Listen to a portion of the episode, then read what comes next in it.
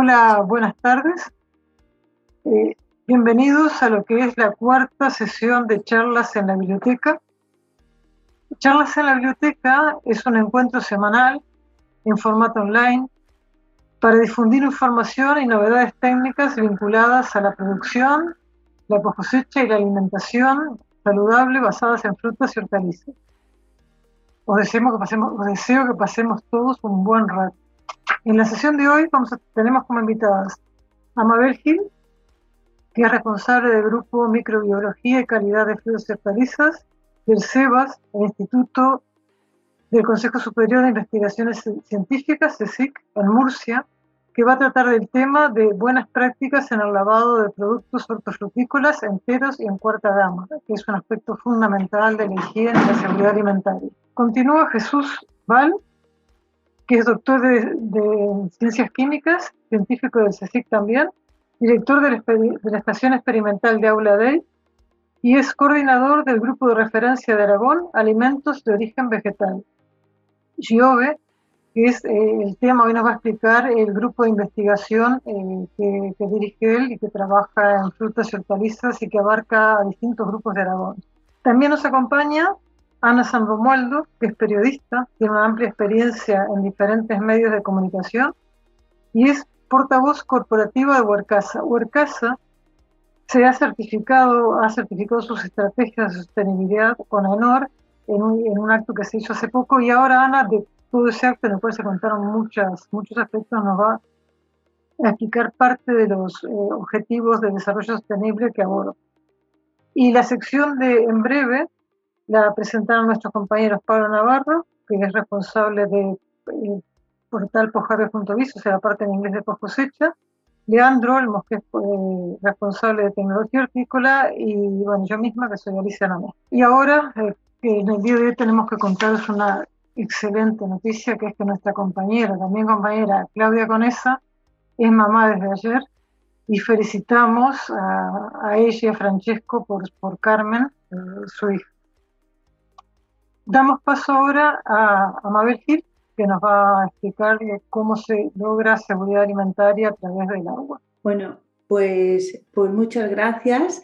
Eh, mi charla eh, tiene el título de Buenas prácticas en el lavado de productos hortofrutícolas, tanto productos enteros como cortados, procesados en cuarta gama. y la primera pregunta que nos tenemos que hacer es ¿por qué es importante gestionar el lavado de forma adecuada. Y, es debido a que es un factor, el agua es un factor clave del que depende la seguridad microbiológica de, nuestro, de nuestros productos. Todo producto hortofrutícola que se lave en agua pues tiene un riesgo no solo de contaminación microbiológica, sino también de acumulación de sus productos de desinfección. Entonces, esta, esta charla está orientada a cómo comprender eh, el, lavado, cómo gestionar mejor el agua, cómo minimizar el riesgo microbiológico y sobre todo enfocado a la acumulación de estos subproductos de desinfección. Eh, en una charla posterior, pues trataremos de, aspectos, por ejemplo, como son qué, cómo gestionar este agua, eh, de lavado eh, de forma adecuada, qué higienizantes utilizar, cómo medirlos, dónde medirlos eh, y con qué frecuencia tenemos que medirlos. Bueno, pues como todos sabemos, el agua entra a formar parte en, un numeroso, en numerosas etapas en las centrales hortofrutícolas. En general, pues se utiliza para enfriar, para hidratar, eh, para hacer una selección, transporte de los productos, eh, fundamentalmente para el lavado y también para la limpieza de, las superficies. Em, el objetivo principal es que eh, elimina la suciedad que viene del campo, también los restos de tejidos vegetales si hay algún residuo de pesticidas. En el caso de productos cortados es muy importante este lavado porque nos permite eliminar los exudados del tejido que sale eh, tras el corte y también pues, es una etapa de preenfriamiento. Eh, en este sentido, tenemos que, conocer qué es lo que ocurre realmente en este tanque de lavado. Pues eh, si nos imaginamos al comienzo de una jornada laboral, partimos de, un tanque con un agua de calidad potable, donde a medida que vamos lavando nuestros productos hortofrutícolas o productos de cuarta gama ya cortados, pues se va acumulando la suciedad principalmente, como he comentado, pues se acumula esa materia orgánica y dentro de esa materia orgánica pues también se va acumulando esa carga microbiana que aporta la superficie de, nuestros productos hortofrutícolas. Con lo cual, a lo largo de esa jornada, pues esa calidad inicial de agua potable llega a un momento que, eh, pues que no mantiene esa calidad ni propiedades físico-químicas ni de calidad microbiológica. Por lo tanto, en ese caso es necesario el uso de desinfectantes. ¿Qué es lo que ocurre en el producto lavado? Pues a diferencia de lo que mucha gente piensa, el, lavado lo único que hace es reducir el, el, recuento, la superficie de ese producto hortofrutícola en una, en una aproximadamente no más de uno o dos logaritmos. Pero es muy importante que se entienda que no reduce la contaminación. Cuando un producto llega contaminado del campo, en la etapa de lavado nunca, nunca se elimina totalmente esos patógenos, no se pueden nunca eliminar durante el lavado, pero sí que lo que podemos hacer es eliminar que ese patógeno que viene de ese producto eh, contaminado pase al agua y contamine todo el agua y posteriormente contamine a los productos que se laven en ese agua. Eso eh, lo voy a explicar a continuación con más detalle. Em, por lo tanto, todo el sector, todas las centrales hortofrutícolas, las plantas de procesado de cuarta gama, tienen a través del agua que garantizar la seguridad de sus productos. Todo el producto lavado en ese agua tiene que tener una seguridad microbiológica para poder comercializarse.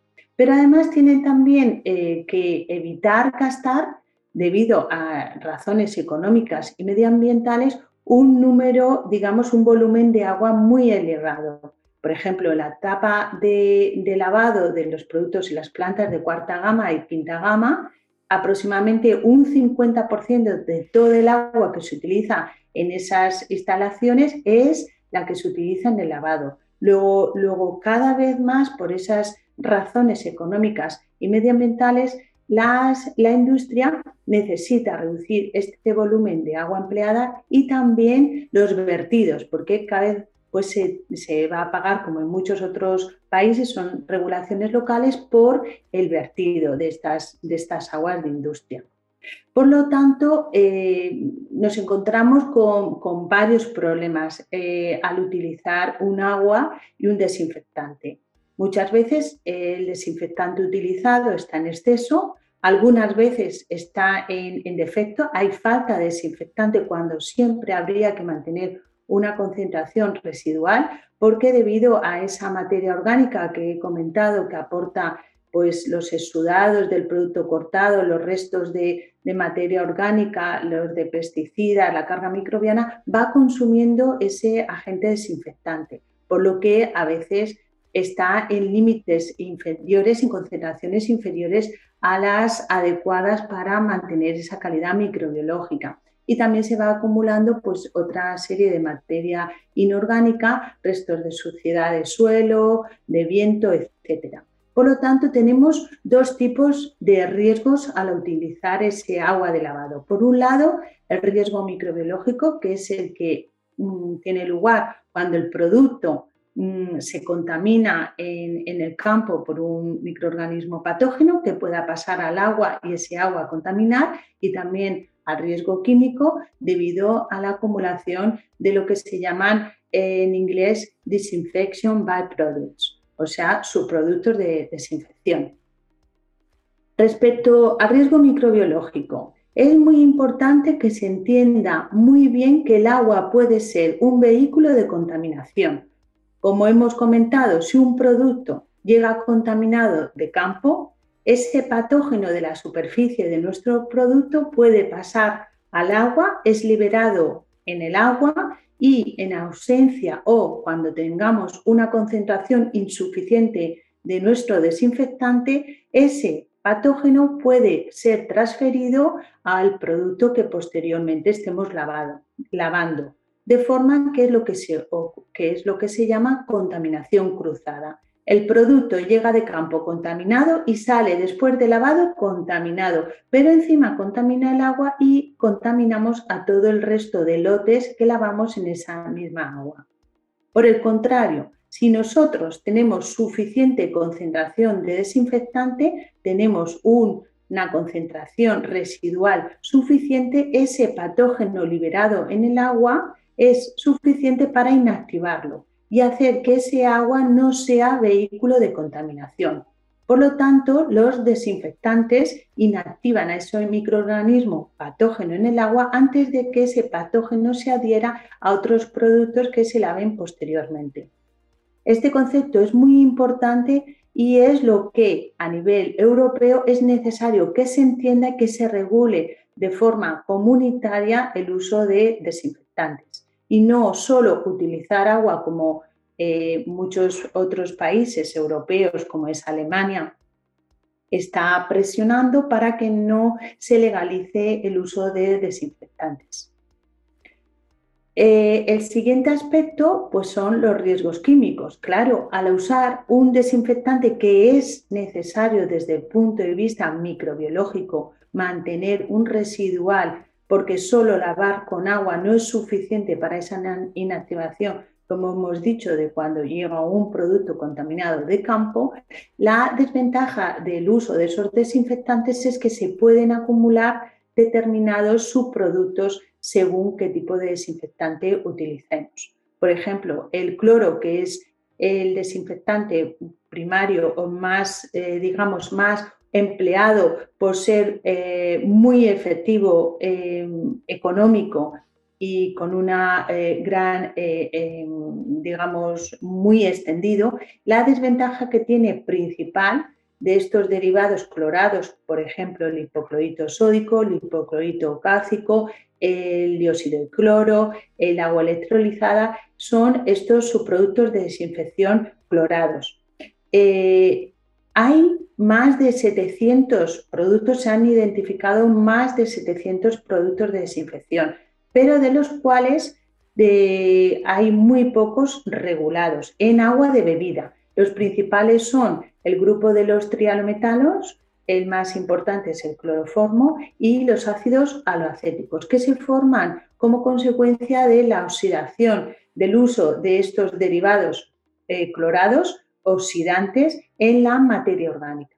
Se forman estos eh, productos de subproductos de desinfección orgánicos em, y mm, no están regulados, de momento no hay nada regulado en agua de proceso pero sí que es, conocido que toda la industria mm, de alimentos, incluidas las centrales hortofrutícolas, las de procesado de alimentos de cuarta y quinta gama, tienen que utilizar agua potable y por lo tanto pues nos regimos un poco por los límites máximos eh, permitidos en agua de bebida, aunque nadie se bebería un agua de proceso, ¿no? Eh, de estos dos grupos, los trialometanos y los ácidos aloacéticos, los trialometanos tienen naturaleza volátil, por lo cual los detectamos en agua cuando se utilizan estos derivados clorados, pero no tienen demasiados riesgos porque no se acumulan en el producto lavado. Los ácidos aloacéticos no están regulados en, Europa, sí en Estados Unidos, la EPA sí que regula unos límites máximos residuales y en nuestro grupo, en mi grupo de investigación, estamos eh, trabajando sobre todo en la puesta a punto de la metodología, la, determinación de estos eh, nuevos, hay nueve ácidos aloacéticos. El otro grupo de subproductos de desinfección que llamamos inorgánicos son los cloratos tienen una grandísima relevancia hoy en día porque acaba, bueno, recientemente, en junio del año pasado, acaba de aprobarse por fin eh, el reglamento que regula los límites máximos residuales. Digo por fin porque eh, no es que sean unas buenas noticias, pero sí que es verdad que desde el año 2014 ha habido eh, pues, pues distintos, digamos, em, intentos de regulación donde los países miembros han ido pues mandando límites eh, digamos que eh, límites máximos residuales de clorato que se encontraban en distintos productos para sacar digamos, esta lista de eh, en, frutas y hortalizas. Eh, comentar que en el agua de bebida, por ejemplo, el límite máximo residual de clorato que se eh, autoriza es 0,7 miligramos por litro, que es lo que ahora en este reglamento se autoriza, por ejemplo, en el caso de la lechuga, la rúcula, la espinaca. Son valores mucho más elevados de los que estábamos acostumbrados, donde el límite máximo residual era 0,01 miligramo por kilo de producto. O sea, que han aumentado considerablemente el límite permitido. Pero hay que tener en cuenta que cada vez más del campo nos llegan ya con límites de residuos de clorato. ¿Por qué? Porque el agua de riego también se están empleando tecnologías con, eh, que generan subproductos de desinfección y a pesar de que los niveles de clorato sean muy bajos, al estar continuamente regando con, con este agua desinfectada con derivados clorados, con residuos de clorato, pues sí que hay una acumulación en determinados productos. Por lo que es muy importante que a nivel de lavado en nuestra instalación eh, hortofrutícola, en nuestra eh, planta de procesado, tengamos en cuenta que nuestra eh, tecnología de desinfección no genere cloratos y, cómo evitarlo, que es lo que vamos a ver posteriormente.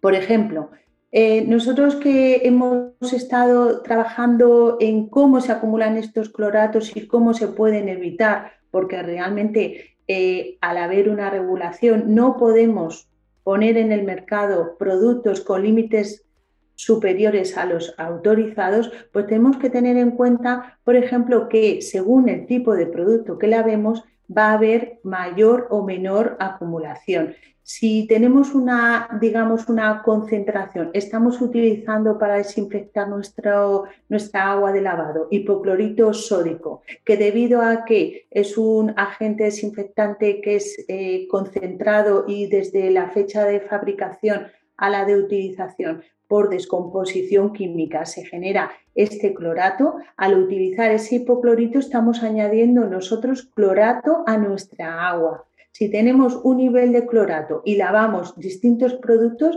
según el tipo de producto vamos a tener mayor o menor captación. Nosotros lo que hemos visto es que los productos más eh, que tengan una, digamos, mayor superficie de corte, por ejemplo, una zanahoria rayada capta más cloratos que una zanahoria en discos, una, una zanahoria en bastones. Lo mismo para lechuga, una lechuga rayada capta más cloratos que una lechuga en trozos, ¿vale? A la misma concentración de clorato en el agua, Cuanto mayor es la superficie de corte, a través de este corte se capta mucho más cloratos. Eso es importante conocerlo y también conocer que cuando tengamos una mayor concentración de clorato en nuestra agua, se capta más, más clorato por el producto. Ah, por ejemplo, cuando nuestro lavado es de dos minutos, se captan más cloratos eh, que cuando el lavado es de un minuto. Esto, esto como digo, es, es eh, interesante conocerlo. Eh, a lo largo de todos estos años eh, de estar trabajando con distintos desinfectantes, podemos decir mm, que lo que es el lema de una talla única no funciona, el concepto de talla única no funciona, se aplica totalmente. ¿Y esto a qué es debido? Pues que hay como todos conocemos, muchos desinfectantes. Cada uno de ellos tiene unos parámetros específicos para su regulación. Por ejemplo, el cloro pues se regula normalmente por eh, la concentración residual y por el pH. El ácido peracético se regula, por ejemplo, no sirve de nada medir el potencial redox. El ORP no tiene nada que ver con la concentración residual que queremos mantener si utilizamos peracético. Luego, en, concreto, cada higienizante tiene distintos parámetros que ya veremos en una charla posterior. Para los productos vegetales es muy importante saber que cada uno va a tener un límite crítico, nosotros llamamos límite operativo. Ahora, eh, posteriormente, voy a poneros un ejemplo. ¿Eso qué quiere decir? Que no hay una receta concreta para todos los productos. Como hemos visto en el caso de los rayados en la zanahoria, no tiene nada que ver con la lechuga, ¿vale? Y lo mismo con equipamientos. Hay múltiples diseños, múltiples eh, sensores para mantener y regular, controlar y gestionar bien lo que es el uso de estos desinfectantes. Eh, y ya para terminar, voy a nombrar una serie de recomendaciones que creo que son importantes conocerlas para eh, evitar o reducir al máximo esta presencia de subproductos de, desinfección. Cuando utilizamos un desinfectante, ¿cómo, ¿cómo, ajustar? El primero sería ajustar esa dosis. Eh, es muy importante que trabajemos en la dosis óptima. Por ejemplo, la lechuga rallada tiene una dosis entre 10 y 20 eh, partes por millón de cloro libre que nos permite mantener la calidad microbiológica de ese agua, eh, de, ese agua de lavado. En cambio, cuando estamos lavando eh, babies, eh, que su superficie, como todos sabemos, está expuesta pues a las circunstancias, al medio ambiente del campo, tiene una carga muy superior a la de la lechuga rayada. ¿Vale? Luego, en el caso de las, de las necesitamos mantener una concentración de cloro superior a cuando lavamos una lechuga rallada para mantener esa calidad microbiológica. ¿vale? El segundo, la segunda recomendación es la renovación. Es muy importante que la industria, según el tipo de producto, veamos qué necesitamos medir, qué parámetros necesitamos medir para que nos diga en todo momento cuándo necesitamos cambiar, sustituir ese agua. ¿Vale? Hay muchas empresas que han eh, estado midiendo turbidez. Turbidez es un parámetro que no indica realmente, no tiene nada que ver con esa materia eh, orgánica soluble que es la que forma la mayoría de los productos de desinfección, pero en cada caso tenemos que saber qué parámetro medir para que nos indique cuándo hay que renovar. El tercer parámetro sería un aclarado. Es muy importante que conozcamos que si el agua de lavado es la que, por ejemplo, nos proporciona a nosotros esos cloratos, como al sustituir por mediante un aclarado, una ducha de aclarado, podemos sustituir el agua superficial de ese producto y bajamos de forma considerable la concentración de cloratos en el producto final.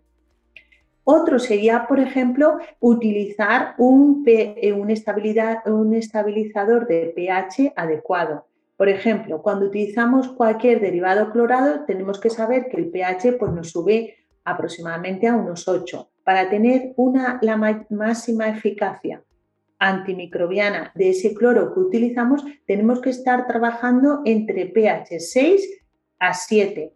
Para eso añadimos distintos ácidos pero tenemos que saber si añadimos un ácido orgánico, como hemos dicho, la materia orgánica junto con el cloro forma más subproductos de desinfección. Si utilizamos cítrico, al ser un ácido orgánico, estamos generando eh, más subproductos de desinfección, por ejemplo, en este caso, trialometanos. Luego lo sustituiríamos por un ácido inorgánico, como por ejemplo el fosfórico o el sulfúrico.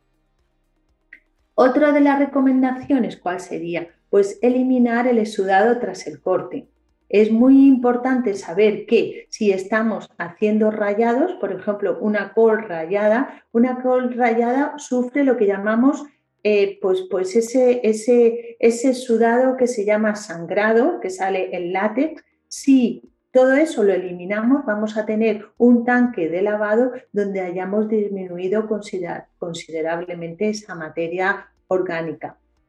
Eh, por supuesto, una recomendación es seleccionar el tratamiento de desinfección. Por ejemplo, si estamos utilizando dióxido de cloro, el dióxido de cloro no forma eh, su producto de desinfección con la, la materia orgánica, por ejemplo, trialometanos. En el caso de cloratos, el clorogas no genera cloratos porque en ese se genera in situ, en ese momento se disuelve en el agua generando el ácido hipocloroso y evitamos la formación de cloratos.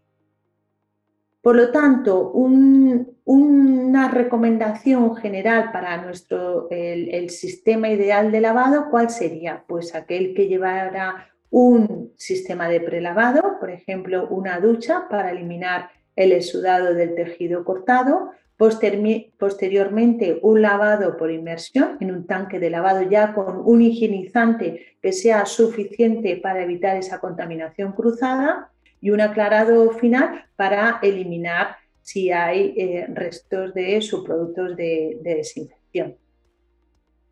y, para concluir, las buenas prácticas en el lavado de productos hortofrutícolas son aquellas que tienen, minimizan tanto el riesgo de contaminación microbiológica previniendo la contaminación cruzada, pero también evitando la acumulación de subproductos de desinfección que puedan ser captados por el producto. Y de esa forma podríamos saber que tenemos unas buenas prácticas en cuanto al lavado de nuestros, de nuestros productos.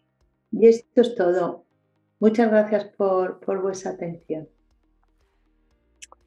Bueno, pues buenas tardes a todos y para mí es un placer presentar. Tengo, dispongo de poco tiempo, o sea que voy a ir todo lo rápido que, sea capaz. Coordino desde hace, bueno, el grupo de investigación de Aragón, eh, alimentos de origen vegetal, y es un grupo bastante singular, incluso en el territorio nacional. Eh, somos un grupo grande, unos, unos 30 investigadores, técnicos, etcétera, y, combinamos seis, áreas de especialización y somos multidisciplinares. Es curioso como en nuestro caso abarcamos un, un, gran número de campos que van desde la agronomía, por supuesto la poscosecha, la transformación, la cocina, como veremos más tarde, eh, y trabajamos en frutas, hortalizas, trufas, aceites, aceite de oliva y de otros y de otros frutos secos, cereales y otros productos vegetales. Eh, lo integramos este grupo pues desde investigadores de la Estación Experimental de Aula de ICESIC, del Centro de Investigación y Tecnología Agroalimentaria que depende del Gobierno de Aragón, del Parque Científico Tecnológico, del Laboratorio Agroambiental que también depende del Gobierno de Aragón, y, por supuesto, desde la Universidad de Zaragoza. Eh, vamos a ver. Ah, perdón. Para pasarlo tengo que colocarme aquí. No. Ay, sí, sí, perdón, perdón, perdón. Acá. Bueno, esta es una expresión gráfica de justo lo que acabo de decir. Nuestros campos de trabajo en todas las ramificaciones del grupo van desde la producción vegetal sostenible pasando por la mejora genética y la propuesta de eh, labores culturales, labores agronómicas innovadoras, todos eh, observamos y estamos muy atentos y, perseguimos la calidad de la mejor, la mejor calidad para las materias primas y sobre ellas se aplican tecnologías de conservación, de envasado, de transformación, para finalmente aplicar técnicas culinarias. El lema del grupo desde hace muchos años del suelo a la mesa, yo creo que aquí se ilustra pues bastante bien con este diagrama. Eh, por supuesto, todas nuestras eh, prácticas, tanto agronómicas como, como tecnologías de, transformación y de envasado, pues eh, intentan, pretenden y, persiguen ser sostenibles, tanto desde el punto de vista agronómico, económico y social. utilizamos materiales susceptibles de ser eh, reciclados y gran parte de los proyectos pues, tienen financiación europea. Eh, un grupo tan grande pues, eh, se estructura en cuatro grandes líneas de investigación y dentro de cada una de estas líneas pues, se ejecutan actividades de diferente índole. Van desde las, no voy a profundizar mucho, desde la propuesta de alternativas sostenibles para el cultivo, que también fomenten la sostenibilidad económica y social, la aplicación de tecnologías 4.0, Big Data en pre y post cosecha, tecnologías post cosecha y desarrollo de nuevos productos y el desarrollo de nuevos productos biodegradables, eh, biobasados también, y también la innovación de los procesos. Eh, el mejor activo del grupo, como siempre, es su personal, y aquí tenemos una imagen ya obsoleta por desgracia, como imaginaréis, esta foto no es reciente, tiene, tiene dos años, y bueno, el orgullo es que al menos muchos de los juniors que por aquí andaban, pues son hoy doctores y directores o, pertenecen a equipos de investigación y desarrollo de fundaciones, empresas y de otros centros de investigación. Y como digo, pues las actividades del grupo son grandes y no podría entrar sin, en el detalle de ninguna de ellas y describir mucho menos todas ellas. Por lo tanto, os propongo el juego de, ilustrar la actividad del grupo con un ejemplo muy humilde por la, por la dotación económica, pero muy importante y al que le tenemos realmente mucho cariño porque esta es una iniciativa, una demanda del sector privado y nos ha permitido no ya la colaboración, trabajar codo a codo con empresas del, sector realmente que han entendido lo que es la innovación, la, promueven y también la investigación y la innovación. Entre ellas, y merece la pena destacarse, la empresa Cardona y Celma, que es una referencia en el Bajo Aragón desde el punto de vista tecnológico, de producción, de estar en la cresta del avance tecnológico. Y, ellos son los que han permitido la, formación de este grupo, de este grupo de cooperación, que se crea al amparo del Programa de Desarrollo Rural de Aragón 2014-2020 la empresa tecnológica Painte, que luego veremos algunas de las cosas que está haciendo y cómo estamos trabajando codo a codo en este proyecto y eh, pues también el apoyo de la asociación de, una, de la Trial Compromiso. Este es un buen ejemplo, como digo, de colaboración público-privada de desarrollo rural y que yo creo que es, si no importante, por lo menos sí que ilustra una parte de las actividades del grupo.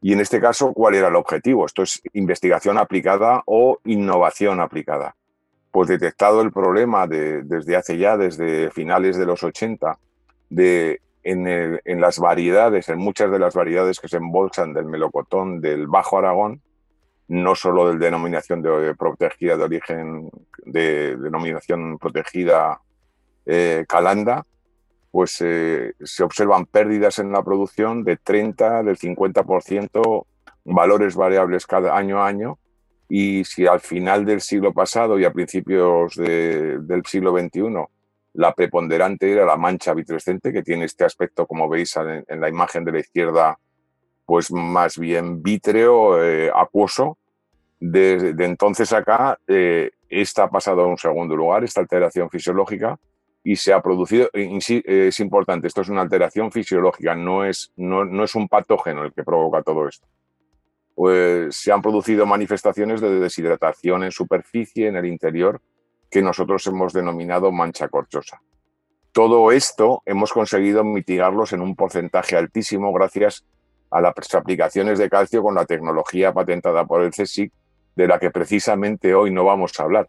Hoy vamos a hablar de otra que tiene más que ver simplemente con, con la aplicación, con la optimización de labores culturales recurrimos al riego deficitario controlado, que bien sabíamos por todos los colegas de todo el mundo y en España hay grandísimos expertos que son, permiten mantener la calidad del fruto eh, restringiendo el agua en fases muy concretas del ciclo fenológico del fruto.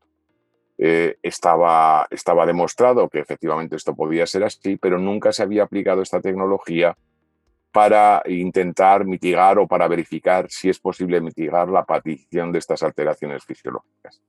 Bueno, pues así lo hicimos.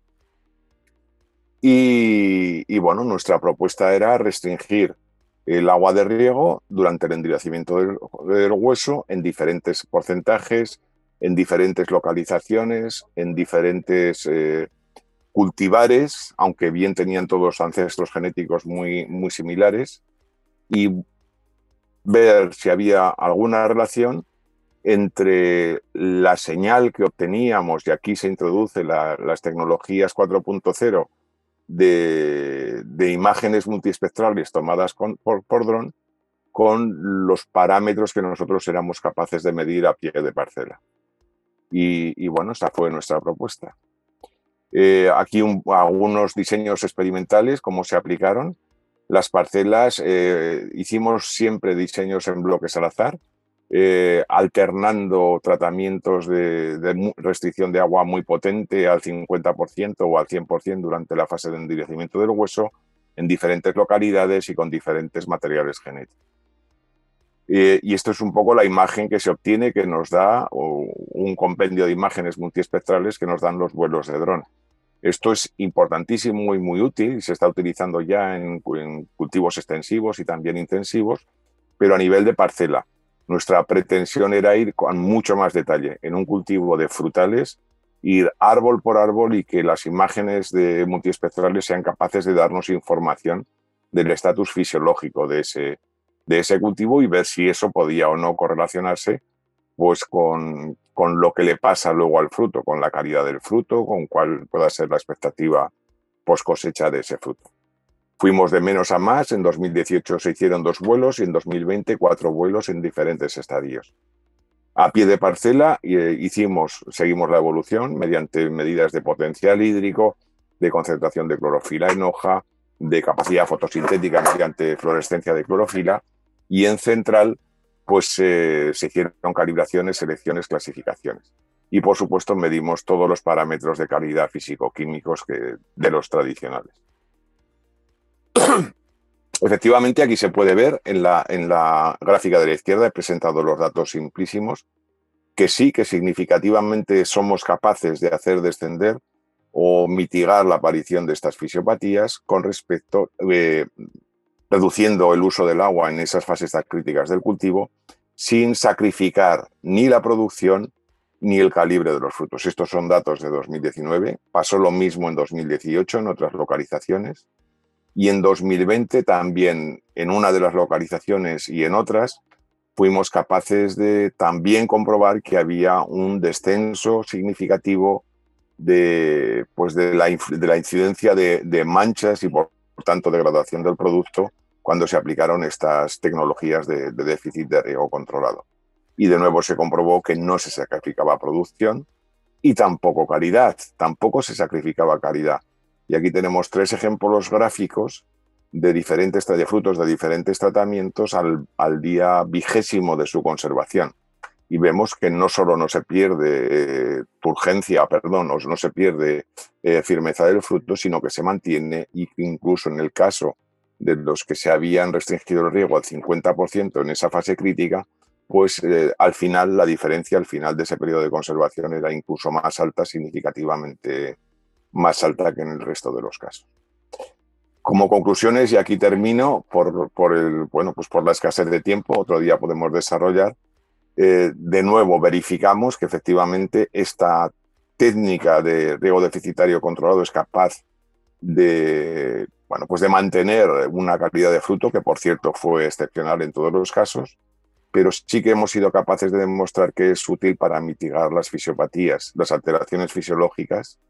Y a esto añado yo que si conseguimos, ya, ya termino, ya termino, Alicia, pero si, si combinamos, y ese sería quizá el, prototipo de, un siguiente proyecto de esta categoría, la tecnología patentada por el CSIC de aplicación de calcio con esta, con esta tecnología de, déficit de riego controlado, eh, se tendrían unos resultados excelentes, tanto como para no tener que arrancar plantaciones como ahora se están haciendo, y pues para que las plantaciones sigan siendo sostenibles medioambiental y económicamente.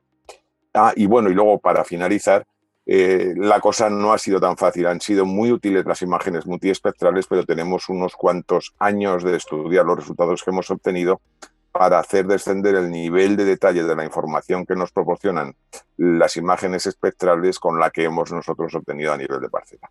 Se hará y tenemos los resultados y seguiremos trabajando en ello. Y ya, ya. Muchas gracias. Jesús, a ti, muchísimas gracias, interesantísimo. Eh, ¿te, puedo hacer una pregunta, curiosidad? Pues tú, tú misma, eh, prueba a ver si soy capaz de responderla.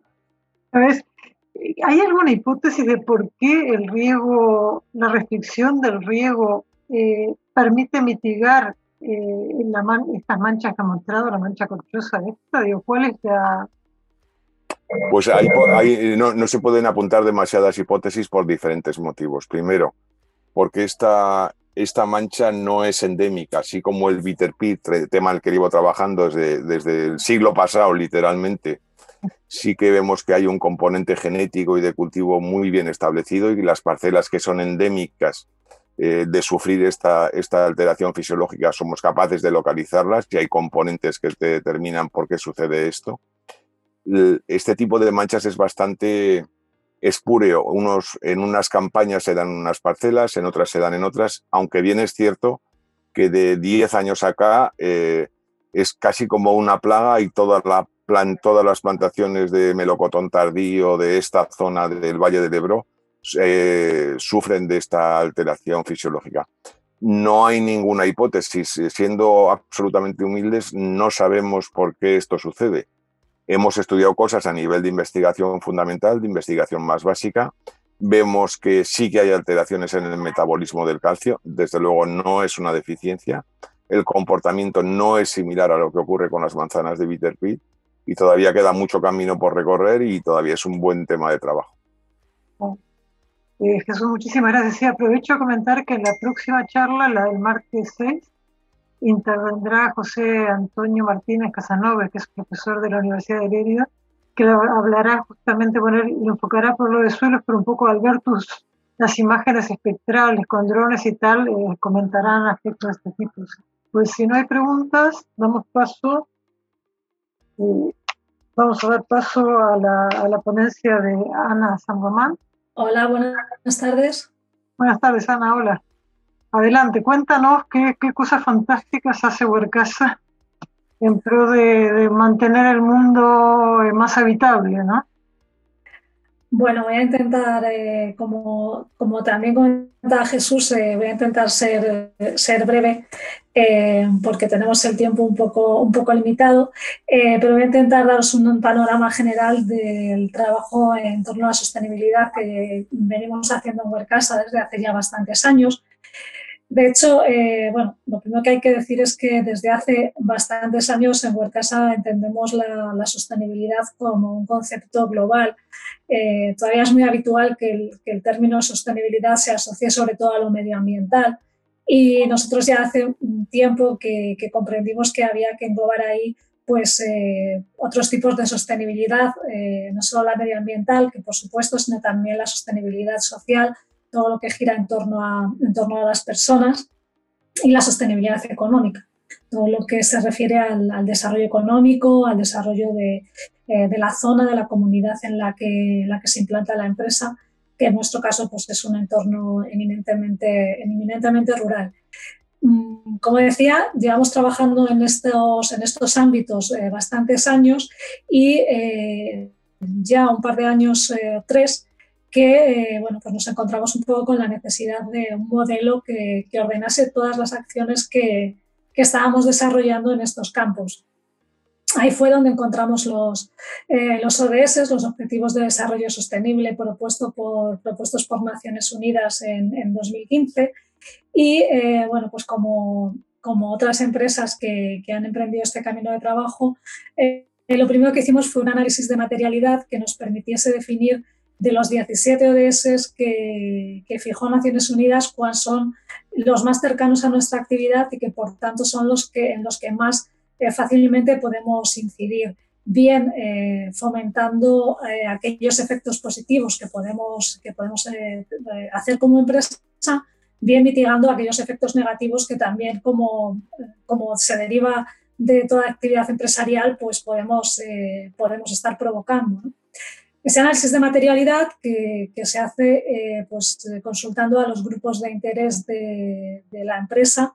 En este caso, nosotros tenemos como grupo de interés a los trabajadores, a los accionistas, a los proveedores, clientes y finalmente el entorno. Es un concepto un poco más amplio que viene a acaparar desde el consumidor final, a instituciones, organismos eh, con los que interactuamos o colaboramos, de ese análisis, de ese, de, esa, de ese análisis y esa reflexión con estos grupos, pues determinamos que nuestros ODS eh, materiales, nuestros ODS relevantes en los que más podemos incidir, son de esos 17, 9 eh, que tenéis ahí en, en pantalla, que serían el, el, ODS 2, hambre cero, que lo enfocamos sobre todo a la reducción del desperdicio alimentario, el, ODS 3, salud y bienestar, enfocado tanto hacia la salud y el bienestar eh, social, por el, sobre todo por el componente saludable de los productos que, nosotros elaboramos, que son todos productos 100% vegetales. El ODS 5 de igualdad de género, el ODS 6 agua limpia y, saneamiento, el ODS 8 trabajo decente y crecimiento económico, el ODS 9 eh, industria, innovación e infraestructuras, el ODS 12 producción y consumo responsables, campo en el que tiene mucho que decir todo el tema de, envases y de, materiales eh, de envasado. El ODS 13, Acción por el Clima, que bueno, ahí tenemos también distintas acciones, pero yo destacaría la, apuesta decidida por la producción bio, por la producción ecológica. Y finalmente el ODS 17, eh, las alianzas eh, para lograr todos los objetivos anteriores. en torno a estos nueve ODS relevantes hemos eh, armado un plan de acción que tiene pues, eh, algo más de 100, 100, eh, acciones, 100 proyectos específicos. Y bueno, pues os voy a destacar de algunos de los parámetros que, con los que ahora mismo pues ya estamos trabajando en, en, la empresa o algunas consecuciones que, que ya tenemos en, en nuestro haber. En relación con el ODS 5, con el de igualdad de género, pues eh, como veis ahí en, el, en, la imagen, eh, Huercasa es y ha sido desde, desde casi su nacimiento una empresa netamente femenina. Eh, ahora mismo somos en la plantilla un 61% de mujeres y un 39% de hombres. Este porcentaje incluso es algo mayor si, si añadimos el, empleo temporal que tenemos en, en campaña. Eh, pero bueno, sobre todo es algo muy importante en el mundo rural porque está, está bastante contrastado que dar empleo a las mujeres fija población en un entorno que, bueno, como es el campo de Castilla y León y de otras comunidades que, que está muy necesitado de, de, ello, ¿no? de fijar población. Eh, si pasamos a la siguiente imagen, se refiere a lo de S6, al, al agua limpia y, saneamientos. Y aquí, pues, eh, bueno, eh, tenemos distintas acciones para, para reducción de, de consumo. Eh, como, como, comentaba Mabel, además de un tema medioambiental, pues aquí entra en juego un tema, un tema económico de la propia empresa, ¿no? porque al final reducir, reducir el, el gasto de, en consumo pues es un beneficio, un beneficio doble, por lo menos. ¿no? Aquí tenemos pues que bueno, con las acciones que hemos desarrollado y que vamos mejorando cada año, en los últimos tres años se ha reducido el consumo de agua en la planta en torno al 14%. Hemos pasado de 8,9 metros cúbicos por tonelada de producto en el año 2017 a 6,9 metros cúbicos en, en, 2019, que es el último año que tenemos el dato cerrado. De 2020 tiene que estar ya a punto, pero bueno, tenemos ahí esa reducción del, del 14%. Y aquí a punto que lo, que lo comentaba, creo que también era, era Mabel, que nosotros sí estamos, por ejemplo, emprendiendo acciones para eh, reutilizar el agua, para hacer una depuración internamente que nos permita volver a utilizar el, el mismo agua para, para, lavado, para distintos usos industriales. Es algo interesante. Y eh, si pasamos ya a la última diapositiva, eh, aquí entraríamos en el ODS 12, consumo, eh, consumo responsable, consumo y producción responsable. Y bueno, el tema del, el tema del plástico. ¿no? Nosotros, eh, nuestro envasado en, en, en, buena medida es, es, de plástico. Tenemos un plástico primario que, bueno, por sus características es, estamos trabajando para hacerlo más, más sostenible, que sea más fácilmente reciclable, pero eh, bueno, es un proceso complicado porque tenemos que garantizar a la vez la seguridad alimentaria, tiene que aguantar unas temperaturas elevadas, en fin, tiene que ser unos compuestos con unas características bastante específicas, pero sí estamos eh, avanzando rápidamente en la supresión de todo el plástico, de todo el plástico secundario. Ya el año pasado, en 2020, eh, eliminamos el, el, plástico en el 50% del, del envasado eh, lo que supuso alrededor de 17 toneladas de plástico menos. Y para este año, eh, la fecha que hemos fijado es el mes de junio eliminaremos en el otro 50% que nos queda. O sea, a partir de, de, junio eliminaremos el 100% de ese, de ese plástico secundario sustituyéndolo pues por una pegatina, por un fajín de cartón, eh, lo cual pues será una reducción en torno a esos 35, 35 toneladas de plástico menos al año. Mm, he querido daros una, una, pincelada muy, muy general y luego pues algún ejemplo concreto de lo que ya hemos ido avanzando estos años. Eh, como os digo, el, plan de acción concreto tiene 109 acciones, si no recuerdo mal, algunas ya en marcha, como con, arrojando resultados como estos que os comento, y otras pues, que se están implementando este año, en el, en el año 2022, y más o menos eh, con, el, con, el, plan que tenemos ahora, que es el que ha sido certificado en, en sostenibilidad por AENOR, eh, tenemos un, un, horizonte temporal de, de, por el momento hasta, hasta 2025. Y más o menos, pues eso es lo que os quería comentar. También si alguien tiene alguna pregunta, pues como decía Jesús, si sé contestarosla, pues encantada. Yo, yo felicitarte, Ana, porque son acciones que, bueno, eso que ya unas de ellas habéis emprendido y otras las tenéis ya en marcha y realmente pues es un orgullo también ver cómo, cómo la industria progresa esos, a estos pasos que, Europa nos pide y mi enhorabuena. Pues muchas gracias. La verdad es que somos la primera empresa de Castilla y León que, que se ha certificado, eh, ha certificado su estrategia de sostenibilidad con AENOR, la primera de cualquier sector, o sea, no solo del agroalimentario. Y en el plano agroalimentario creo que somos la segunda o la tercera de, de España. Lo que, lo que sí que esperamos es no ser mucho tiempo eh, los únicos o casi únicos y que sean muchas empresas las que se, las que se animen a, avanzar en esta materia porque eh, yo estoy segura que hay muchas empresas que están haciendo, eh, están haciendo mucho en, materia de sostenibilidad. porque nosotros cuando nos hemos puesto a ordenar todas estas acciones nos hemos dado cuenta de que había mucho trabajo hecho, pero es muy importante trabajar ordenadamente, es muy importante organizarse, ponerse unos parámetros, medir lo que estás haciendo con unos indicadores y poder reflexionar, analizar y es la única forma de seguir avanzando. Entonces, creemos que, creemos que esta certificación, aparte de ese, de ese marchamo de, de calidad eh, cara incluso al, al, consumidor, con una empresa como esa Enor, pues que está muy reconocida en, en, esta materia, eh, nos parece que también es un, una muy buena herramienta para trabajar internamente, para, para organizar y ordenar eh, lo que estás haciendo en esta materia. Sin duda. A nivel de sus productos, ¿habéis tenido también algún avance? ¿Tenéis alguna estrategia de cómo recuperar, reutilizar muchos de vuestros, me imagino, desechos vegetales, subproductos? Sí, como te decía, en el ODS 2, el de hambre cero, lo centramos, mm, entre otros aspectos, pero fundamentalmente en la reducción del, del residuo del, del, de, la, de, la, materia prima y también del producto terminado. Eh, prácticamente, prácticamente todo el producto, diría que el 100%, se aprovecha.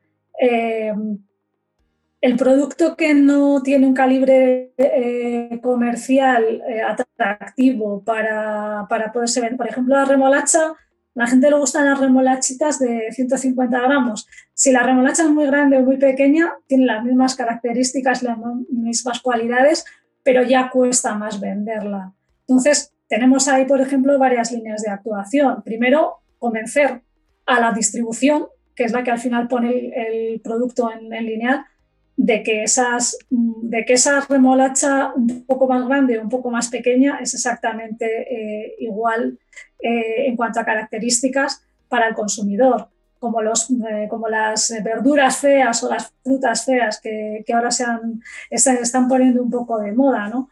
Y con, este, con esta política de concienciación hemos conseguido elevar mucho la venta a la distribución de ese tipo de productos lo que no eh, podemos vender de esa manera, pues hemos inventado productos nuevos para aprovecharlo. Por ejemplo, en el caso de la remolacha, la remolacha cortada. Una remolacha de 400 gramos no la vendes entera, pero una vez que la troceas, pues tienes daditos.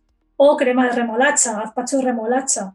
Y en último término, lo que no podemos aprovechar para alimentación humana se aprovecha para, para alimentación animal y también últimamente para, para temas, de, temas energéticos, de, de energía verde. Eh, estamos también trabajando en ese, en ese campo. Por ejemplo, esto en el, en el tema que me comentabas del desperdicio alimentario. Y una, una cosita, solo una curiosidad, en, en, el, en el ODS 17 en el, con el que has finalizado la ponencia, sí.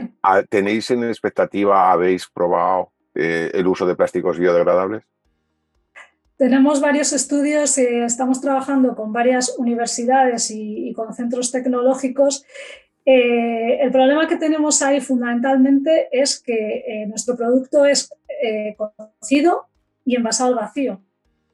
No, pero yo no me, yo no me refería al producto final, yo me refería a la práctica agronómica, la producción.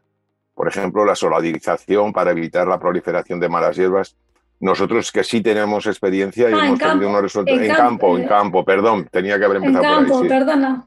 Correcto, sí, sí. Sí, no, estaba yéndome, estaba yéndome al envasado y no, eh, no me estaba. Es que yo soy poco no cosecha, yo soy muy, muy Perdón. Sí, sí. Perdóname, perdóname. Sí, que me decías entonces, eh, repítemelo porque como no me estaba ubicando, no, no sé si Vale, te he pues, entendido la pregunta. Desde el principio, sí, en, efectivamente. en campo que si estamos utilizando. Plásticos biodegradables. O si contempláis la posibilidad del uso de plásticos Eh. biodegradables. Y si no lo hacéis, os recomiendo que lo estudiéis porque es un tema muy interesante. Pues ahora mismo, bueno, eso igual de algún compañero de, de- de campo te lo podría contestar más exhaustivamente. Eh, Vale, vale, vale. Creo que no es una, creo que no es un tema que ahora mismo estemos tocando, pero, pero bueno, si, si me lo recomiendas, lo, lo estudiaremos. Muy bien. Ana, eh, todavía antes de que dejes de intervenir, ¿por qué no cuentas un poco del, del Festival Country que montáis? Que creo que es una cosa, una iniciativa de Huarcasa también que tiene mucha gracia. No tiene nada que ver con lo que hablamos, pero creo que tiene gracia.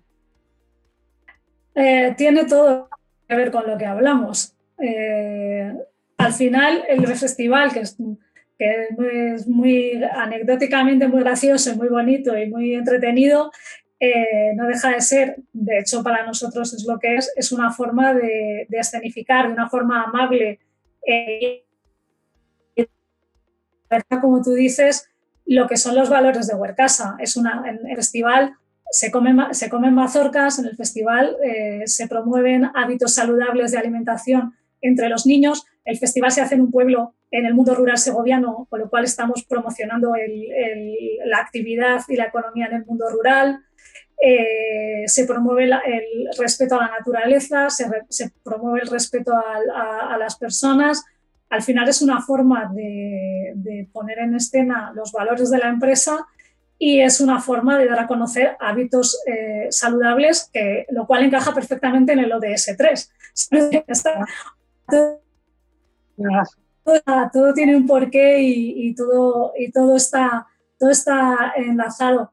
El festival, pues lamentablemente, como casi todo, evento eh, multitudinario y casi no multitudinario, pues lo tenemos un poco en, el mes de abril, eh, cuando ya teníamos casi todo pues preparado y para este verano poder hacerlo, pero ya hace eh, pues casi un mes que, anunciamos que este año pues tampoco lo vamos a poder hacer.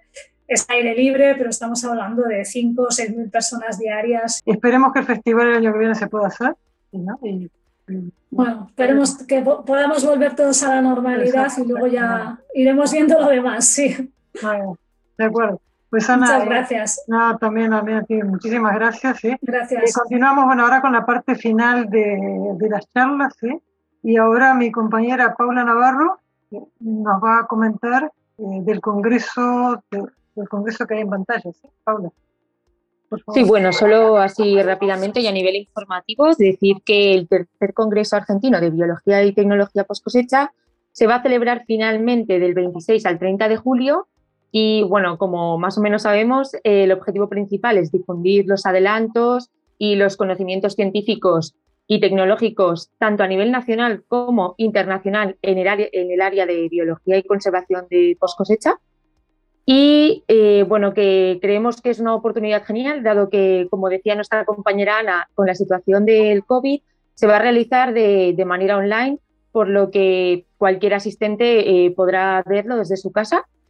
Y eh, también informaros de que ya están abiertas las inscripciones y que van a estar abiertas hasta el 12 de julio.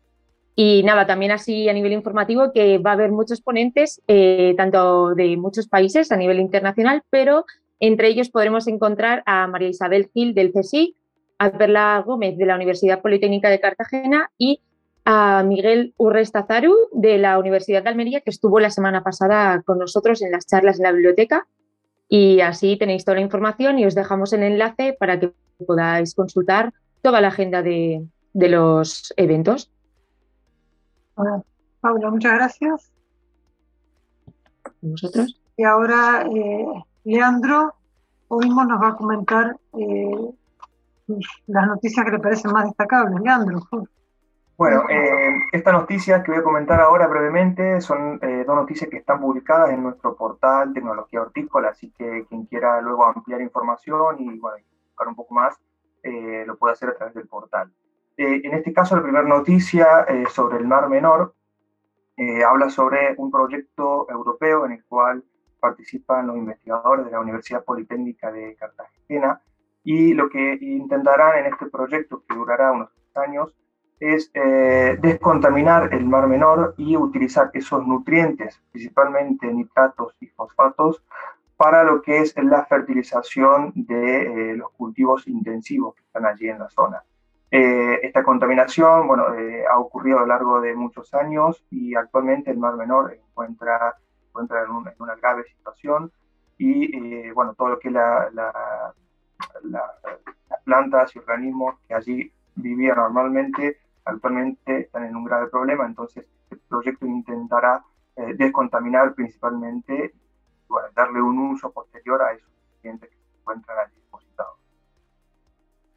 Y eh, bueno, la otra noticia, eh, también muy interesante, que está publicada en el portal, habla sobre un, nuevo, un nuevo descubrimiento, una, una, nueva, un nuevo avance en la, en la biotecnología. se ha logrado desarrollar la planta de tomate más pequeña del mundo. En la Universidad de Washington, eh, investigadores han eh, logrado a través de modificaciones genéticas, en, eh, principalmente en el gen que controla el tamaño de la planta, han logrado modificar este gen y la planta se desarrolla normalmente como cualquier planta de tomate, produciendo raíces, hojas, flores y frutos, pero en un tamaño muy, muy, muy, muy pequeño. Eh, y este proyecto ha sido eh, detectado, digamos, por la NASA y, bueno, le ha brindado una especie de apoyo y una beca para continuar investigando, ya que eh, lo ven de gran interés a, esta nueva planta para su desarrollo en, en, otras zonas, como por ejemplo en las naves espaciales, para que los, los astronautas a lo largo de los viajes, largos viajes, puedan, puedan cultivar esta planta en espacios muy reducidos y a la vez mejorar su calidad de vida, ya que es una planta normal como cualquier otra planta de tomate. muchas gracias. Bien, gracias a vosotros. A continuación os comento cuatro noticias que me parecieron interesantes eh, que llegaron esta semana. Las cuatro son de una revista, de, son de la revista de la Universidad de Wageningen eh, que la podéis encontrar, no, el enlace es el ISU que está, que está ahí, que tiene toda la información. Por un lado, hay una pequeña noticia que habla que la polinización por insectos reemplaza a la fertilización en frambuesa. Esto lo que explican es que cuando la fertilización es orgánica, esto provoca que haya, haya más insectos en el cultivo. Estos insectos actúan como polinizadores al haber una buena polinización, están hablando de frambuesa, los frutos son más grandes, ¿sí? o sea, pesan más, con lo cual eh, en ese sentido dicen que se evita la fertilización. Otra pequeña noticia es un estudio en el cual se eh, habla de qué, cómo hace Verticillium para entrar a las raíces. Todos sabemos que Verticillium es un hongo que entra por las raíces, tapona los, eh, vasos conductores de las plantas y produce un marchitamiento.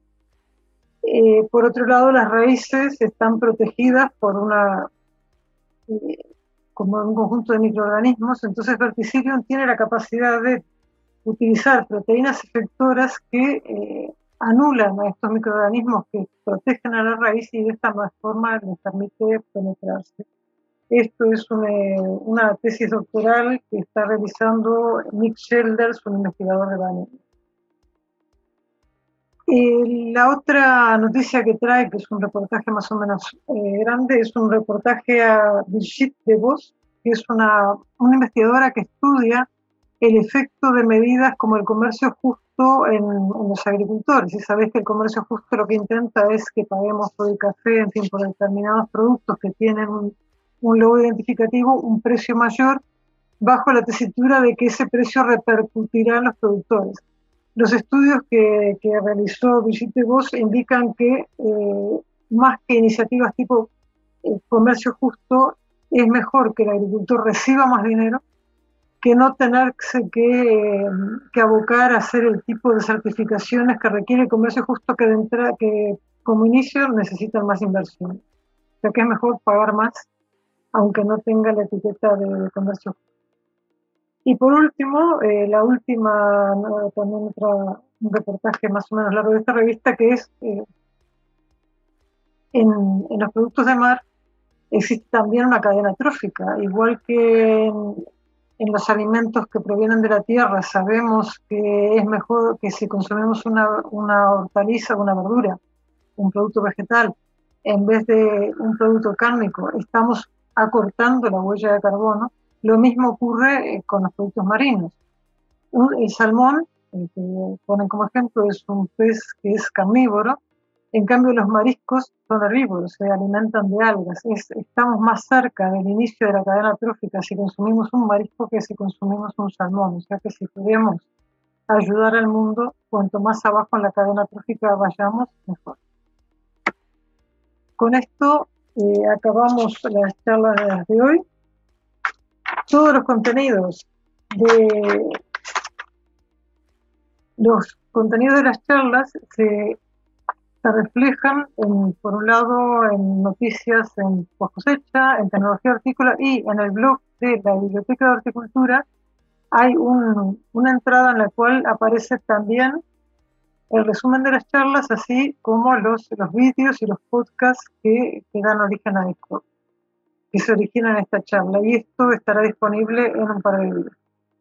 Acabamos con esto la sesión semanal de charlas en la biblioteca en la que nos han acompañado Marisa Belgil, muchas gracias.